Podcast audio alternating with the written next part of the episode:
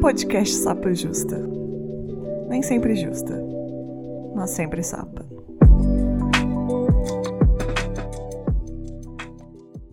Olá, sejam bem-vindos ao Sapa Justa, um podcast feito uma lésbica para todo mundo ouvir.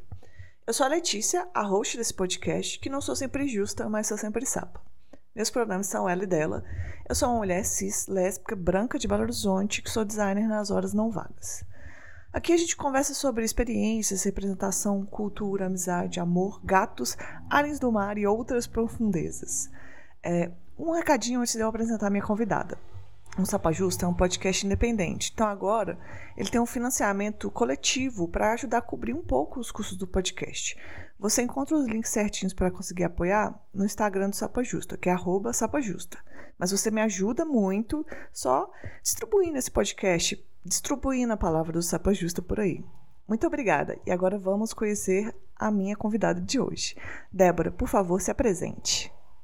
Oi, Letícia. Oi, todo mundo. Um prazer estar aqui no podcast. Sou ouvinte assídua do Sapa Justa.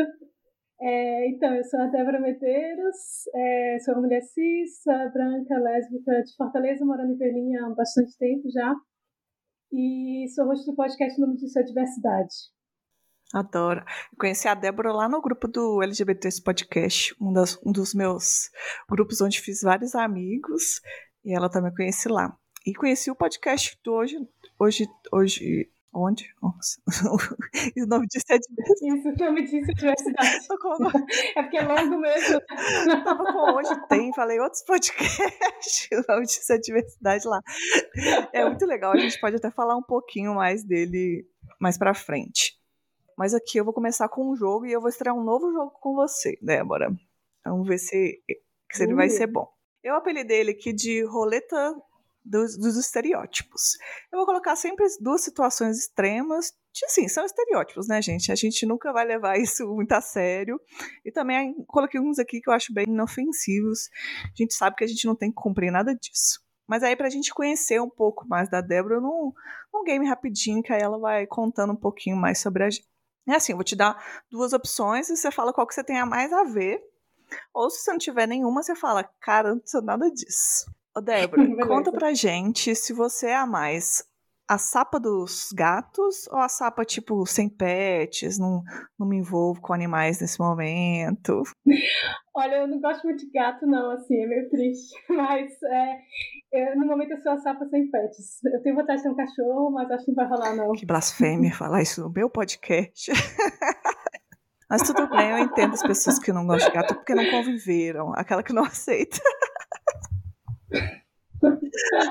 Mas sabe o que é? Porque eu tenho alergia ao pelo do gato, é a ah, tristeza. Eu acho que se eu não tivesse alergia, eu impedimento físico, né?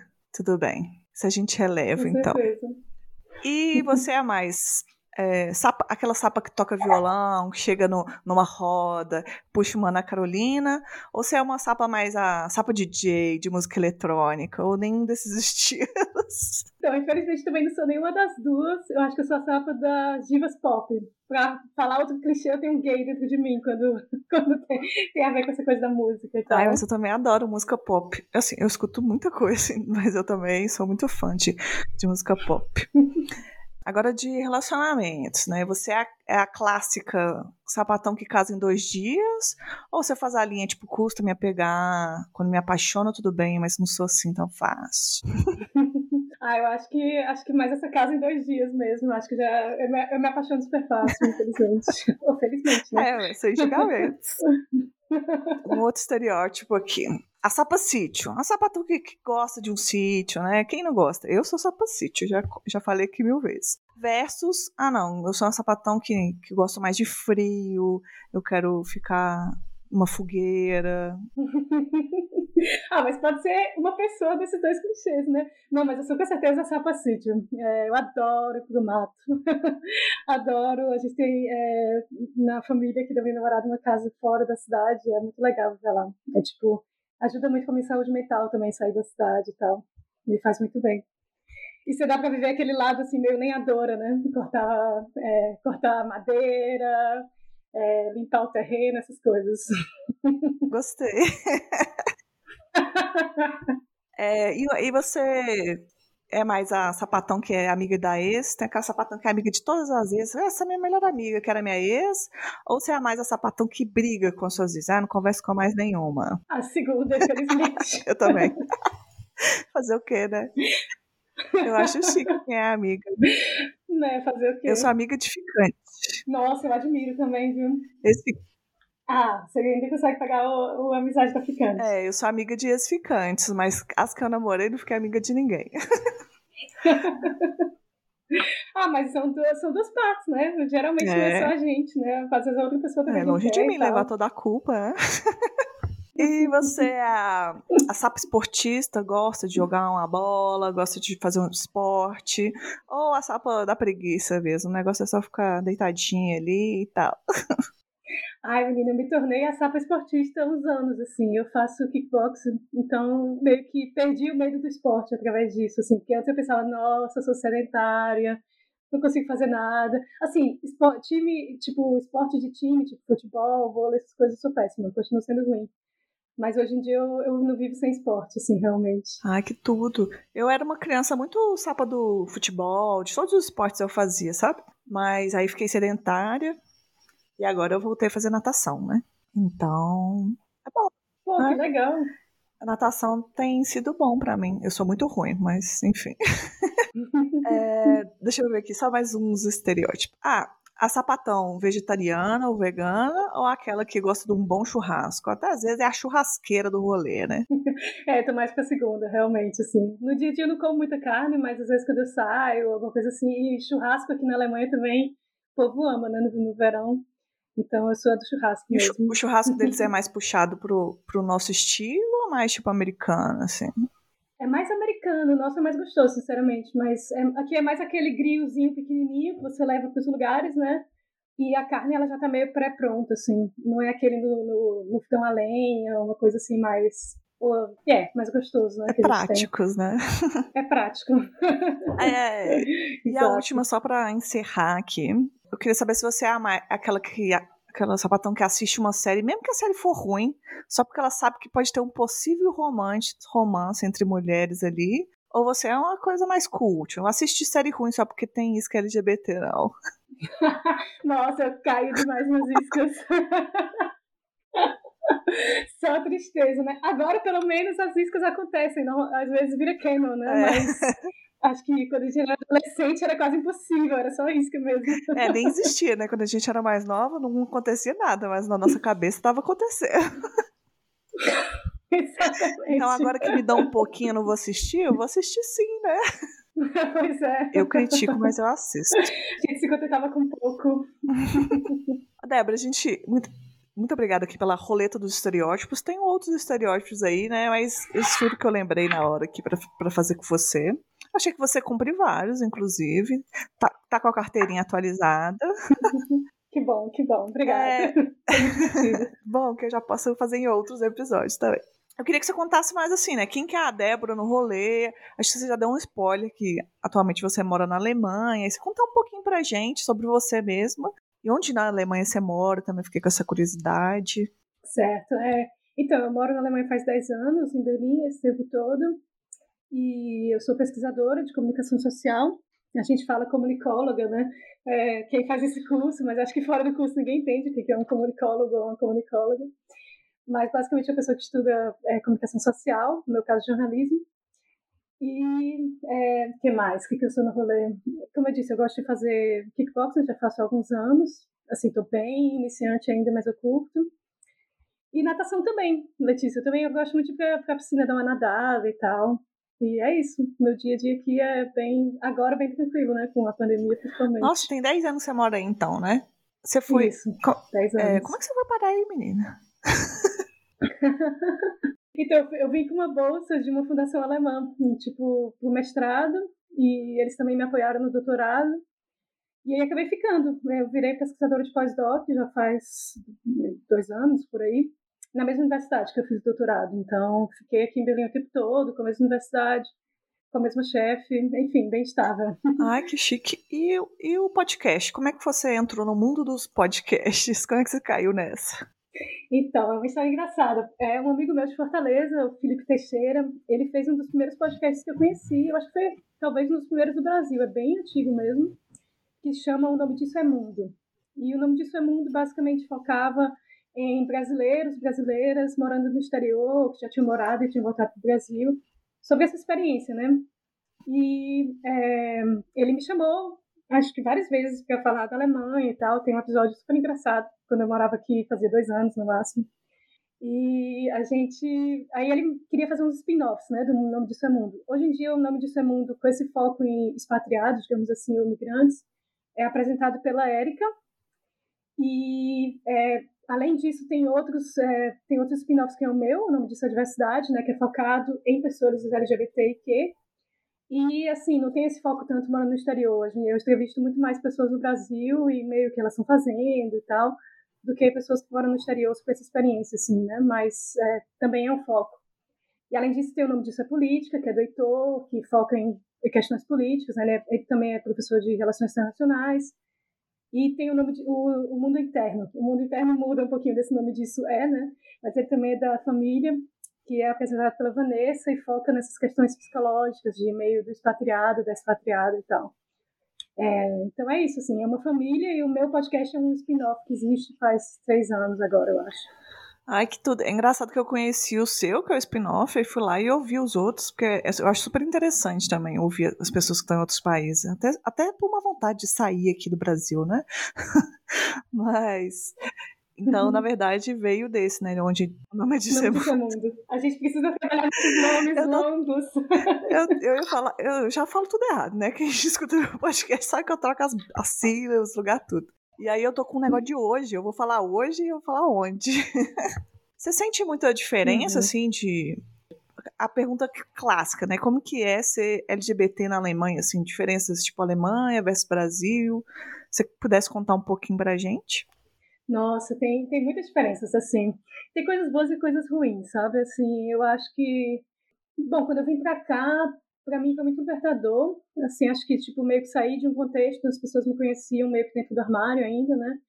É, para um contexto onde a pessoa me conhecia, ela já sabia, assim, né? Era uma informação que eu falava é, normalmente, que era lésbica e tal.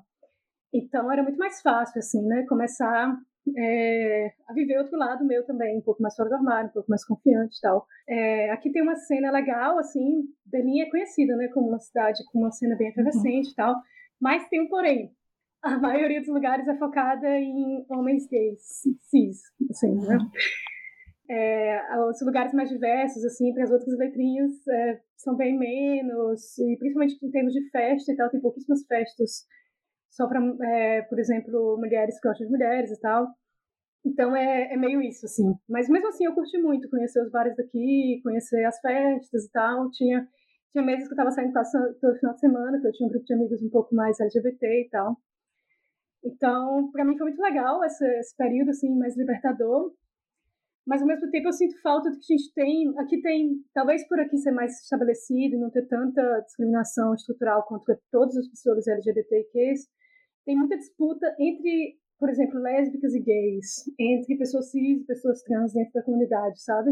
Eu sinto que tem menos solidariedade entre os diferentes grupos do que no Brasil, que a gente tá todo mundo fudido, então todo mundo se ajuda.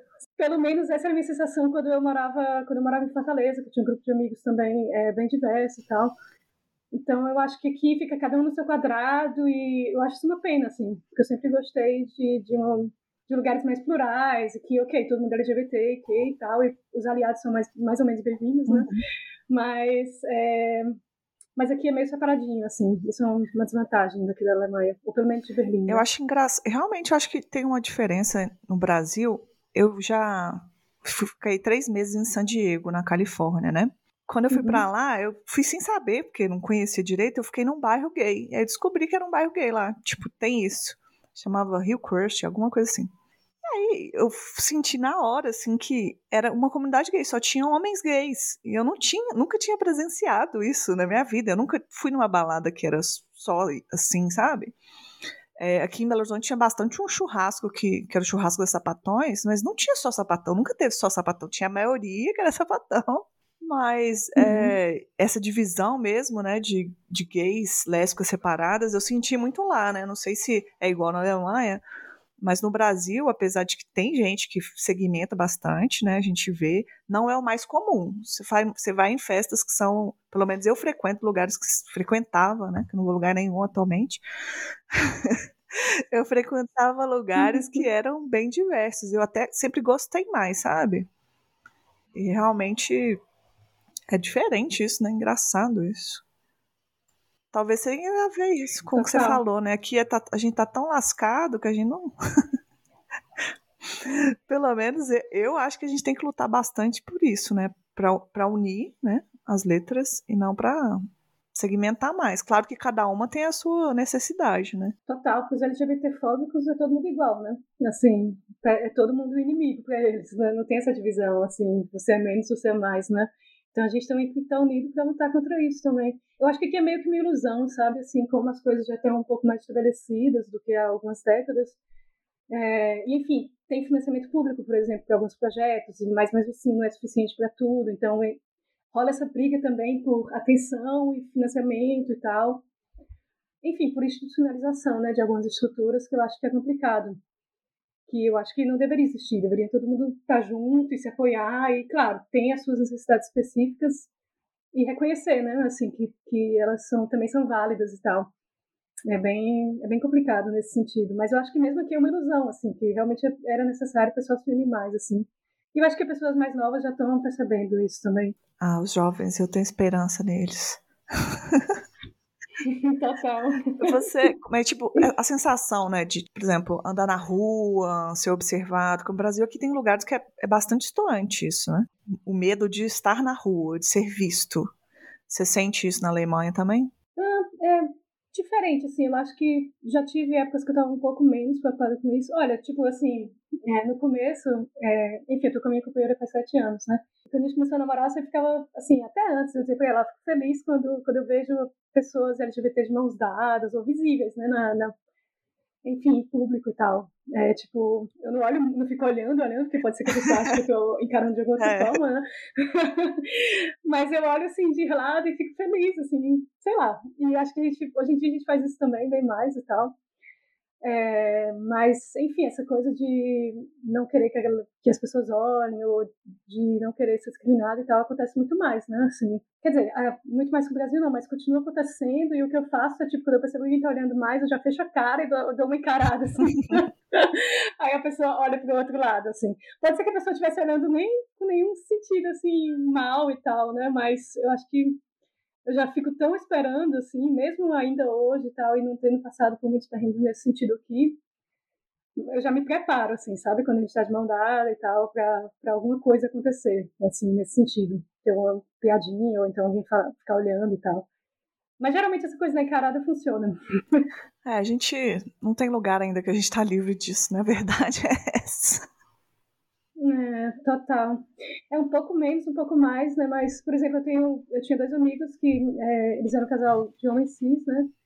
E eles, no bairro onde eles moravam, eles, é, um deles andava com espelho de pimenta, assim, porque eles já tinham sido ameaçados e tal, quando eles estavam visíveis, né? Como um casal, assim. Então, esses problemas existem aqui também, infelizmente. É, às vezes a, a comparação é tipo, igual o primo da minha namorada, ele fala que ele anda com pedra no bolso, né? Aí, às vezes, são os recursos de defesa. é. é, é o jeito, infelizmente, por agora. É.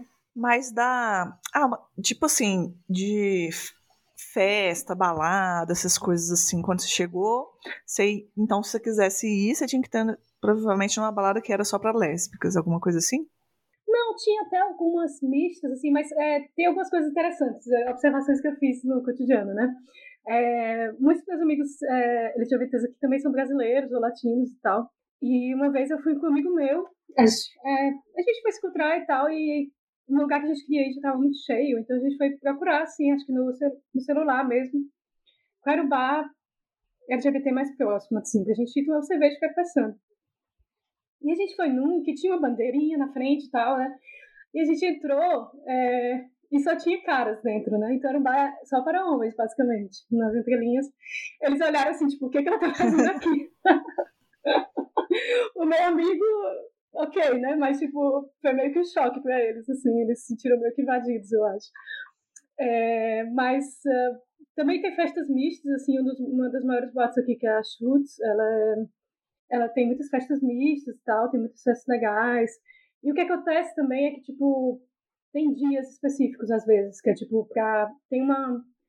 É, tem uma siglazinha em alemão que basicamente diz que é para mulheres, é, lésbicas, uh, é, trans, um, é, gender fluid and so on. Tipo, todo mundo menos homens cis. então, tem às vezes noite só para grupo, para todos os grupos menos homens cis, por exemplo. Então, já é uma coisa mais diversa também. Ou então, às vezes, tem com todo mundo e tal, mas, mas realmente tem também eventos específicos para lésbicas, cada vez menos, assim. É, a teoria é que basicamente esse público não vai muito para a festa, assim, pensando num clichê, né? Porque realmente as festas que existiam elas foram fechando com o tempo, foram acabando, assim. Né? Mas eu já fui para uma festa. Oh, desculpa, conta. ah, é outra observação que eu achei engraçada. Uma vez eu fui com, com uns amigos, assim. É, não Era uma festa é, especificamente para lésbicas e tal, mas que qualquer pessoa podia entrar, né? E eu fui com um amigo gay e tal, e duas amigas dele que estavam na cidade aqui visitando. E a gente foi, foi muito engraçado. É uma das coisas por, porque eu gosto assim mais também de uma festa misturada. Porque, pelo menos as festas lésbicas aqui são meio estranhas, assim, tipo, fica aquela tensão, sabe? Ninguém fala com ninguém, mas tá todo mundo meio que olhando. E, sei lá, foi, foi uma atmosfera meio estranha, assim, uhum. sabe? É, a gente já tava, a gente já tava meio bêbado, já tinha ido lugares, e chegamos lá, queria fazer festa e tal, e meio que a festa tava super é, paradão, assim, cada uma no seu canto, esperando que alguém fosse falar com ela, sabe, assim, foi meio estranho nesse sentido. Então eu gosto quando tá mais misturado todo mundo, porque não é só uma questão de você estar tá, supostamente procurando alguém, né, você tá lá também para se divertir, assim, e se acontecer de encontrar alguém, ok, mas eu senti uma tensão, assim, como se tivesse que acontecer, porque só estavam lésbicos lá e tal, sabe? É. é interessante. Você falando, eu fiquei pensando, que você falou que é de Fortaleza, né? Tá certo. Uhum. Eu, sou, eu sou aqui de Minas Gerais, e eu, quando eu já fui em São Paulo, e São Paulo é gigante, né, comparado a Belo Horizonte, por exemplo. Lá tem muito mais festa segmentada do que aqui em Belo Horizonte. Aqui em Belo Horizonte tinha até uns três lugares ali que dá para ir. Tem o lugar que é dos gays sem camisa, os, os gays sem camisa de óculos escuros, tomando água. e o resto é pra quem sobrou. E aí tinha, também tinha os bares que era tipo violão, que aí vinha sapatão, mas os gays sempre estavam lá, tá? A galera todo meio que misturava também. Aí eu fico pensando se também não é, é tipo, às vezes é uma coisa de cidades assim, mais sei lá, populosas, tipo São Paulo, Berlim, né? E que pode ter essa segmentação, porque tem público aqui, mas não dá para segmentar demais, que não vai todo mundo, sabe? Tinha muito, já eu lembro de vários, assim, vários bares que eram tipo só para mulheres aqui começaram, tinha um até que chamava DL e fechou, sabe? Uhum. Até por conta de também meio que o estereótipo de não ir tanto embalada e ir mais em bar aqui e tal. Aí você me fez, me fez pensar nisso. É, talvez você tenha razão, porque realmente Fortaleza tinha todos esses lugares que a gente ia também, né? Então ia todo meu grupo de amigos e tal, e eu achava ótimo. É por isso também, mas realmente aqui, é, por ter mais público, talvez seja isso também, tem essa segmentação, assim. É verdade, pode ser um fator também. Fica aí, né? A gente não sabe, mas a gente supõe que seja. Talvez tenha que perguntar para outra pessoa morando em outro lugar da Alemanha, menorzinho e tal. É, é. a gente pode fazer essa pesquisa, gostei. É, a gente está falando uhum. muito o movimento atual aqui, né? Mais ou menos atual não, né? Que tem 10 anos que está aí. Mas eu queria fazer uma pergunta que eu acabei pulando aqui. Se você tem uma memória, assim, qual é a sua primeira lembrança sapatônica, assim, tipo, você lembra, ah, isso aqui Pode ser jovem, pode ser nova, ou outro dia, que se foi, se foi outro dia, tudo bem também. Olha, boa pergunta. Acho que uma coisa meio assim, é, é, que. Sei lá, quando eu era criança, eu acho que todo mundo conhece assim, da nossa geração o Capitão Planeta, né? Aquele desenho. Uhum. E tinha a doutora Vlad, que era aquela cientista meio má, assim, que só tinha, um, só tinha um, um lado da cara dela que era visível, né?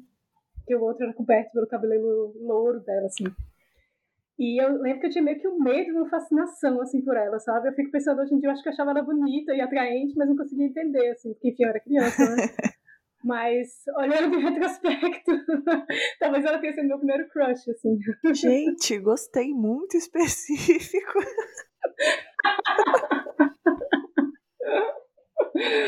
né? Mas você perguntou primeiro, né? Então. Não, perfeita. Engraçado. Fiquei tentando pensar aqui quem que era. Eu, é... Você tem quantos anos?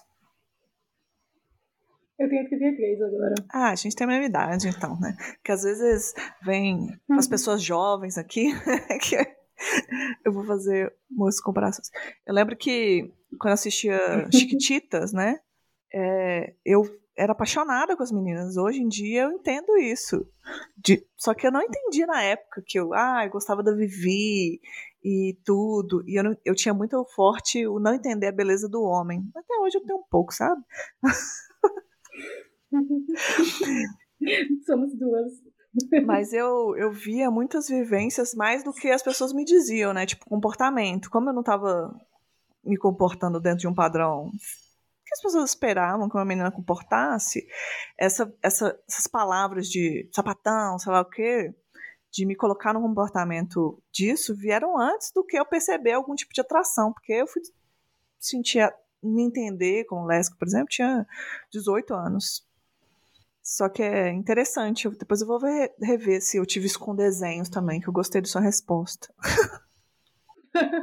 pois é, não, mas o que você fala também, pra mim, muito verdade, assim. É, acho que o jeito como eu me comportava também surgia muito esse feedback, assim, do entorno, né? Por exemplo, eu gostava de carrinho, gostava de jogar futebol com o pessoal do, do prédio, esse tipo de coisa, né? Que as pessoas adultas já interpretam como um sinal e, enfim, mesmo antes de você saber como criança, né? Isso também acontece bastante. Infelizmente, né? Que eu acho que as pessoas podiam simplesmente deixar rolar, deixar a criança ser criança, né? É, gente, o que, que tem a ver, né? Não, é verdade. Pode ser que se confirme, mas até lá. É. Os anos 90. Espera. E os anos 90 hoje. Os anos 90 não foram fáceis, né? Eu, eu fico. Eu adoro o TikTok, né? E eu fico super feliz quando eu vejo os jovens lá, tipo, super tranquilos, com essa sexualidade, super novos, assim, né? Eu fico assim, ai, deve ser tão bom. Mas eu acho que eles vão sofrer menos, né? Eu acho hum. que o objetivo é a gente caminhar para isso. Sim, eu espero também. Mas realmente é muito mais. Eu acho que porque também hoje em dia tem muito mais é, exemplos, né?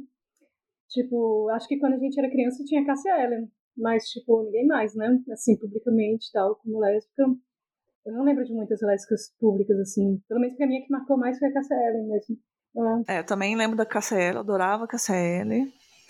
E aí eu lembro que aí ficava uma coisa assim, ah, as pessoas, não, pelo menos ao meu redor, assim, não criticavam muito a KCL. Aí ficava assim, né? Porque uhum. ela é muito talentosa, né? Eu acho que aí vem a, a vem uma, uma, coisa LGBT na minha cabeça, tipo assim, ai meu Deus, eu tenho que ter algum, muito, algum talento para compensar, né? Porque se a Casséria está sendo aceita, ela tem que ter uma voz. A voz eu não tinha, não tem até hoje. Aí ficava tentando ver se eu ia ter alguma coisa, até hoje não tive, não. Desceu, não. Ah, mas não precisa também, né? Mas é, é, a mesma experiência que eu fiz também com a Cassia Eller, porque era tipo, meus pais gostavam de CD e tal, é, mas todas as outras sapatões da MPB eles não gostavam. E sempre diziam, não, mas é isso, é aquilo, não sei o quê. E hoje em dia eu acho que é porque eram todas sapatões, assim. Se bem que eles gostavam da Zélia Duncan também, mas tipo. É, pois é. Mas tinha. mas era meio isso. Assim. Tinha esse argumento na época. Eu lembro também uhum. do.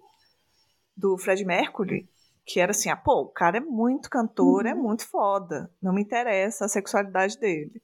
Então, tipo assim, tinha que exceder todas as expectativas, né, porque são cantores acima da média, no meu, no meu ponto de vista, assim, né, de várias pessoas, uhum.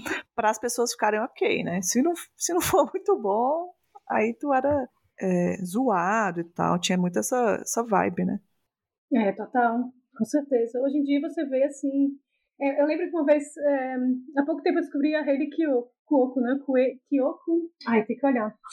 Mas, enfim, ela é maravilhosa. Eu comecei a escutar e tal, e realmente ela falou, né, que ela escreve as, as letras dela já como mulher lésbica, tipo, é muito os pronomes que ela usa, as histórias que ela conta e tal, são explicitamente, não dá para você interpretar de outra forma, né?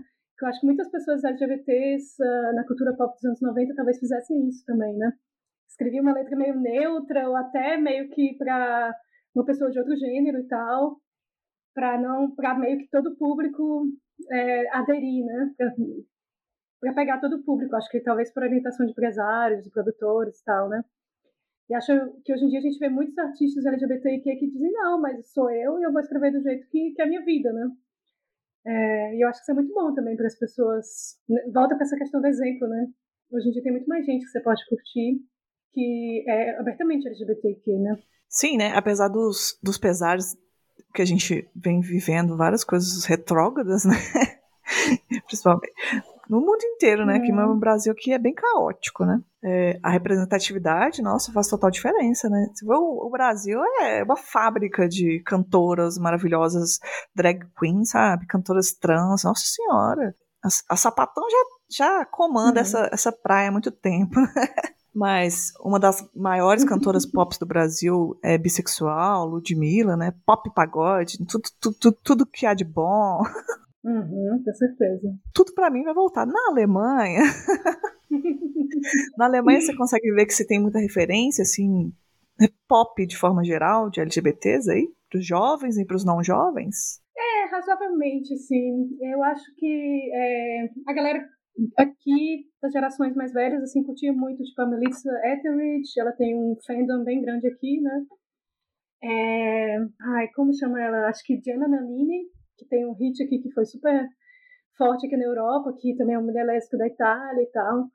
É, mas realmente, assim, essa questão de estarem surgindo bandas e, e cantoras e artistas abertamente LGBTs também é relativamente novo aqui. Assim, claro, teve nos anos 20 uma explosão, né? Mas aí veio o nazismo e muita repressão durante muitos anos. Para você ter ideia, tipo, na Alemanha Ocidental era crime você ser gay como homem, né? Eles focavam uhum. muito nas, na, nas eh, lésbicas e pessoas trans, mas era um crime você ser gay até os anos. Ah, deixa eu ver. Mas muito, muito recente, até, acho que até os anos 90 e tal, ainda existia esse parágrafo, que era 195. A gente tem essa imagem de que é muito liberal e tal, mas é, teve, teve uma abertura bem gradual também, assim tinha os anos 20 uma grande efervescência, mas aí depois vieram anos bem complicados assim para a comunidade daqui. Deixa eu só olhar quando é que esse parágrafo foi extinto, porque é importante dizer a, data certa, mas eu tenho quase certeza que foi pelos anos 90, assim. Ah, vou te dizer depois. Ah, perfeito. Mas é isso, assim, é, tipo, então eu acho que muita gente não era muito visível, era meio aquela, aquela história que a gente também tinha nos anos 90, né? Todo mundo. Ah, 175, desculpa, não era esse parágrafo, é, não era o parágrafo certo, né? Exato. Ele foi abolido em 94. 94, cacete. 94. Eu, tipo, a gente já existia, né? Com a chegada do Plano Real, Brasil sendo treta. Pois é, menino. Tafarel lá pegando todos os gols. Gente, é muito recente isso, tá doido? Chama mas assim, muita gente gosta de falar, por exemplo, que no Brasil, ah, o Brasil tem vantagem porque nunca foi crime, mas eu acho que tem seus pesares também, né? Porque o Brasil, por exemplo, na ditadura tinha operações claramente de extermínios LGBTs, tinha Operação Taranto, tinha uma operação que chamava Operação Sapatão, que perseguia mulheres sapatões e tal. Mas realmente, quando o negócio está cravado ali na lei, a gente sente o quanto está próximo, né? Ao mesmo tempo que às vezes também Nossa, não está na. Eu fico me perguntando, às vezes o que não está na lei também está muito no, na cultura, né? É bizarro isso, né? Eu não sei, eu, eu fico divagando sobre isso. Não, mas você tem razão, assim, eu acho que, tipo, aqui esses mecanismos informáticos também existiram, né? Por exemplo, é, tinha também questão de divórcio, né? Quando é, uma mulher ia se divorciar e se tornava público que ela estava vivendo com outra mulher, ela podia perder a guarda das crianças, assim, não era nada ancorado na lei, por exemplo, mas isso aconteceu por muito tempo também, até anos 80, 90 e tal. Então, toda essa galera que foi discriminada estruturalmente pelo Estado ainda tem uma luta muito grande para é, isso ser reconhecido e indenizado. Está começando a ter programas de indenização para isso e tal, mas enfim, muitas pessoas já morreram, né, que sofreram com isso uhum. e tal. É, mas você tem razão, assim, tipo, as nossas leis no Brasil, elas foram por muito tempo bem mais progressistas do que as aqui da Alemanha. Por exemplo, a adoção só, tornou, só se tornou possível agora, acho que 2018, por aí. Bem recente mesmo, assim. É, e o casamento igualitário também é bem, bem mais recente que no Brasil. Antigamente só tinha união civil aqui. e ela era com bem menos direitos do que um casamento, né? Por exemplo. Mas em comparação, os crimes de ódio são bem menos do que no Brasil, né? É, que doideira, né? Acho interessante a gente falar isso, porque a gente fica aqui com algumas coisas do tipo sempre olhar todos, todos os países da Europa como um lugar mais fácil, né? Digamos assim, mais progressista sempre. Mas acho que tem, tem suas variações ali, né? Suas lacunas também. A gente idealizar também também criticar o Brasil, porque o Brasil sempre tem o momento de crítica, né? Uhum. É, com certeza. Por exemplo, aqui tem uma questão muito interseccional, né? Assim, eu acho que essa disputa entre gays e lésbicas também tem muito essa questão de, tipo, quem consegue ter mais se dar melhor, digamos assim, numa, numa, numa, sociedade patriarcal ainda, né? Ainda são os caras cis, brancos e tal. Então, acho que geralmente, é, eu acho que é daí que vem um pouco essa rivalidade daqui, porque as lésbicas se sentem ainda muito é, discriminadas nesse, no patriarcado que dá na Alemanha, de certa forma, né? E uma das coisas que você percebe também, por exemplo, para refugiados, né? Você pode pedir refúgio é, se você estiver sendo perseguida por orientação sexual ou identidade de gênero e tal. Mas a pessoa que está lá avaliando o seu caso, ela tem uma, enfim, geralmente é uma pessoa LGBT, né? Ela tem uma, uma imagem na cabeça dela que às vezes é super clichê de o que é uma lésbica, de que é uma pessoa trans, de que é um cara gay e tal. Então, é, se ela não acreditar na história que a pessoa está contando, de perseguição, é, ela pode até recusar o caso de asilo, por exemplo. Isso acontece muito. E é uma coisa que as associações aqui lutam muito para mudar esse procedimento. Ou então, às vezes, tem uma decisão de dizer, não, mas se você voltar e viver no armário, não tem problema no seu país de origem, sabe? O que é uma coisa mega escrota, né? De você dizer que uma pessoa que arriscou a vida para vir para cá. Ah, você assim. pode só não viver uma vida que não é a sua. Qual que é a dificuldade? Pois é, exatamente. Nossa, é, é absurdo. Assim, teve vários casos de muitos e muitos anos até decidirem a favor da pessoa. É, é uma coisa que aqui tem uma luta bem grande. Assim, talvez com esse novo governo, a Alemanha elegeu um novo, uma nova coalizão, né? Esse ano. Talvez com eles eles são um pouco mais progressistas e tal. O Partido Conservador saiu do poder, talvez isso mude, né? Mas é realmente uma coisa que os movimentos estão exercendo muita pressão para mudar essas práticas. Que aí você tem o racismo estrutural também, né? geralmente são pessoas não brancas, não europeias e tal, que sofrem com esse tipo de, de decisão. Né? Você é, meio que você sente algum tipo de xenofobia por ser brasileira aí? Eu acho que é, o Brasil tem uma imagem muito positiva, né? Tipo, uma... outro dia eu estava no hospital e a enfermeira que tirou meu sangue, ela, ela perguntou de onde é que eu era, né? E ela também era estrangeira, assim. Aí ela aí disse, ah, sou do Brasil. Ela, ai, que país bonito, né? então, geralmente, eles têm um preconceito positivo com o Brasil, assim. Tipo, claro que todo mundo é meio chocado com o Bolsonaro, sabe? Assim, todo mundo que não é escroto de direita aqui. Uhum. Mas eles têm uma imagem muito positiva da gente. É, mas, claro, eu sou uma brasileira branca no Brasil, uhum. né? Aqui eu, não, aqui eu não sou vista como pessoa branca, mas ainda é diferente de uma pessoa negra aqui. Aqui eu acho que o, a, a, maior xenofobia é, é voltada para pessoas negras, para pessoas muçulmanas, é, então tem essa questão também. Acho que todos os estrangeiros são estruturalmente um pouco discriminados, porque o sistema de, de migração aqui é bem complicado e tal, mas, mas é, é incomparável, assim, para quem realmente vem de países que são, tem uma imagem, enfim, de clichê negativa aqui na Europa e tal, você enfrenta muito mais discriminação, no geral, assim tá alinhado com o racismo mesmo, né? Não tem. Tem... Exatamente. Né? Você vê como ele como tem essa hierarquização colonial assim muito forte mesmo, sabe?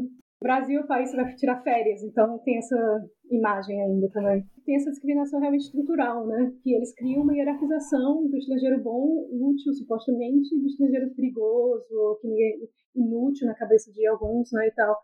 É muito essa coisa de como você é percebido. Por exemplo, eu tenho amigos que, por exemplo, homens que tem barba, então às vezes a galera acha que, que é de outro país, que eles têm uma, uma imagem mais negativa, sabe? Uhum. E aí a pessoa já é tratada de uma forma diferente. Então, realmente é muito essa questão racista mesmo, tipo, de meio que olhar para a pessoa e tentar colocar ela em algum lugar que nem necessariamente é, é correto, é a verdade, né? E, e aí as experiências que as pessoas fazem é, dependem muito dessa reação, né, do, do ambiente e tal. E o Bolsonaro não conseguiu acabar ainda com toda a imagem dos restos do Brasil, então, né? Pelo menos isso. Ah, com certeza. Eu acho que as pessoas entendem que enfim, que é uma anomalia, né? Eu espero que seja uma anomalia e que isso passe, né? Tá, é todo mundo meio chocado, na verdade, assim, é, ele tá no poder e tal. Ai, só quero é, que isso acabe. É, né? Vamos esperar que o Lulinha chegue aí. Oxe, vem Lula, estou pronto. Estou pronta, pode vir. Ai, ai. Com certeza, também. É, tem alguma coisa mais que você, que, tipo, pra não ficar te perguntando toda hora da Alemanha, tem alguma coisa mais que você acha interessante de falar da Alemanha assim? Olha, uma coisa que é interessante.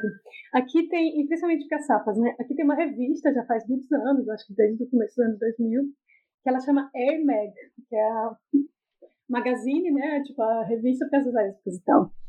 E ela é muito legal, eu assino, comecei a assinar faz um ano.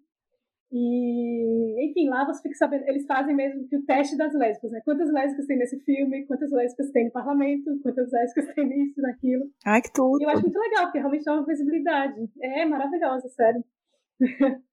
e, e, é bem legal, assim, porque realmente você fica sabendo todos os filmes que tem lésbicas, todas as séries, todos os eventos, festival de filme, que vai passar filme legal e tal.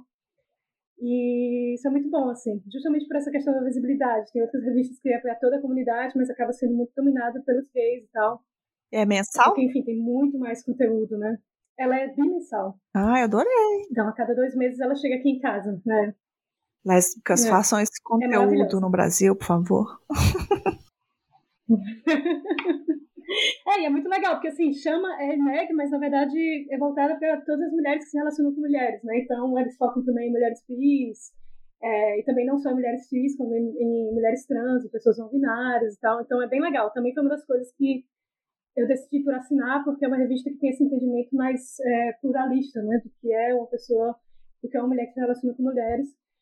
Porque aqui também tem muito problema com turf, né? Também tem as feministas radicais e tal, mas... O famoso problema com as rádios. É, você... Exato, problema com as rádios, exatamente. É, mas é uma revista do bem, ela não é uma revista rádio. É tudo. e por isso é legal também. É, eu tenho uma amiga aqui em Belo Horizonte, que é a Ana Luísa, ela até mandou um áudio do Visibilidade Lésbica também, que ela, ela fez uma uhum. revista com, com outras mulheres também, que chama Lesbi. E tinha até a distribuição, era gratuita. Mas como é com projeto, financiamento, assim, eu nem sei qual é o pé dela, que saiu duas edições. Mas assim, era tudo para mim, porque era realmente meio que por essa vibe, assim, de ser feito para mulheres que, que amam mulheres, o que é, por exemplo, é a linha que eu sigo, tipo, pro podcast, pra vida, sabe? E uhum. também contra pessoas transfóbicas, tudo isso nessa alinhados com isso, sabe? Que eu acho que faz, faz, total diferença. Tinha várias entrevistas, né? Eu até, eu até falo com a Ana que eu uso muito o Lesbi de, de referência para o Sapa Justa. E eu acho, assim, tão necessário, tão necessário. Vou perguntar para ela cadê o resto das edições. Nossa, já quero ler. É muito legal, eu vou te mandar. Eu acho que tem versão é, digital. Mas é muito legal chegar na sua casa, né?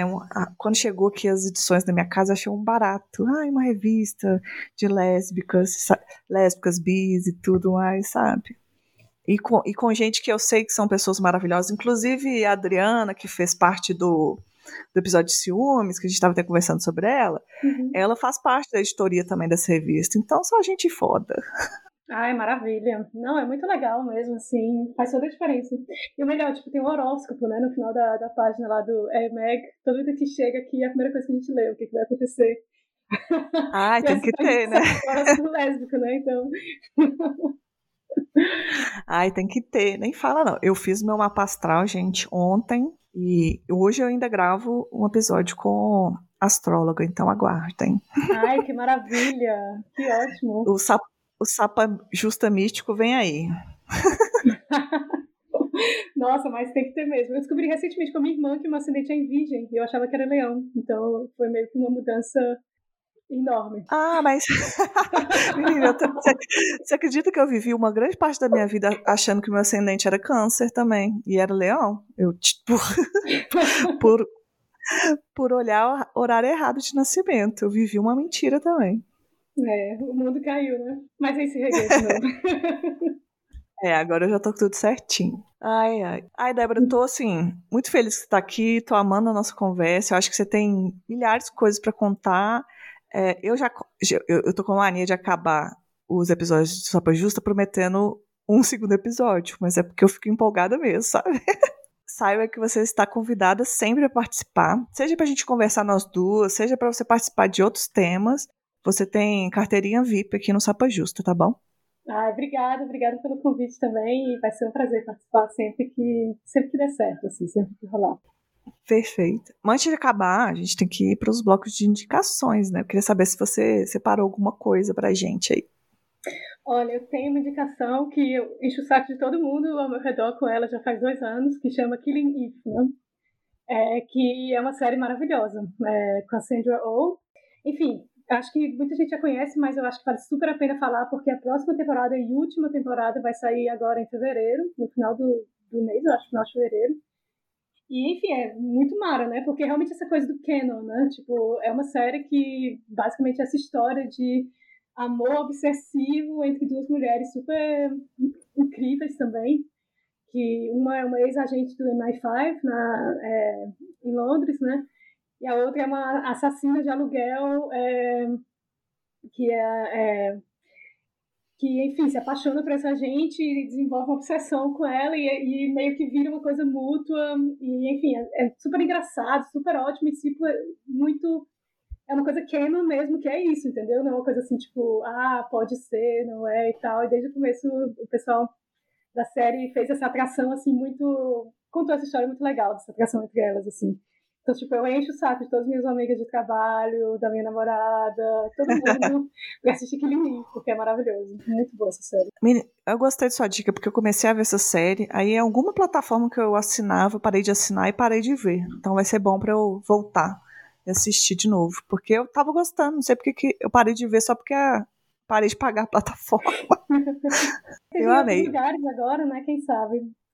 É, acho que tem tempo, então vou até pesquisar se não tem alguma que eu tô pagando. Ou se não, eu vou pros outros meios, né? Que aqui no Brasil ainda consigo fazer isso. Se incentivar.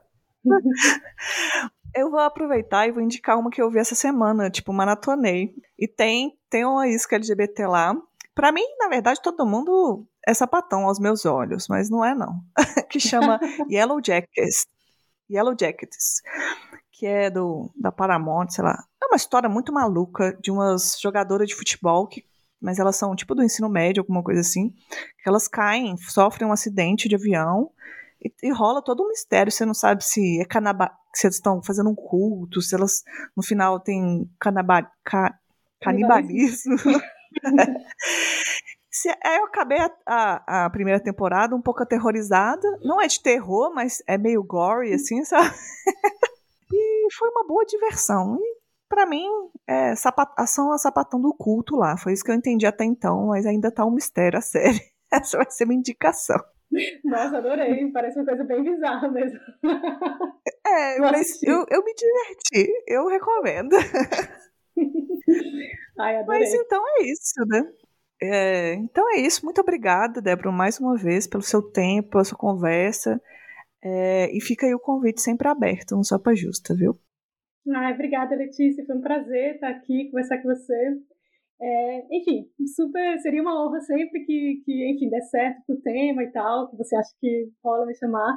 Fico muito feliz de participar. Eu adoro escutar podcast, me divirto muito, assim, com as histórias e com os jogos também.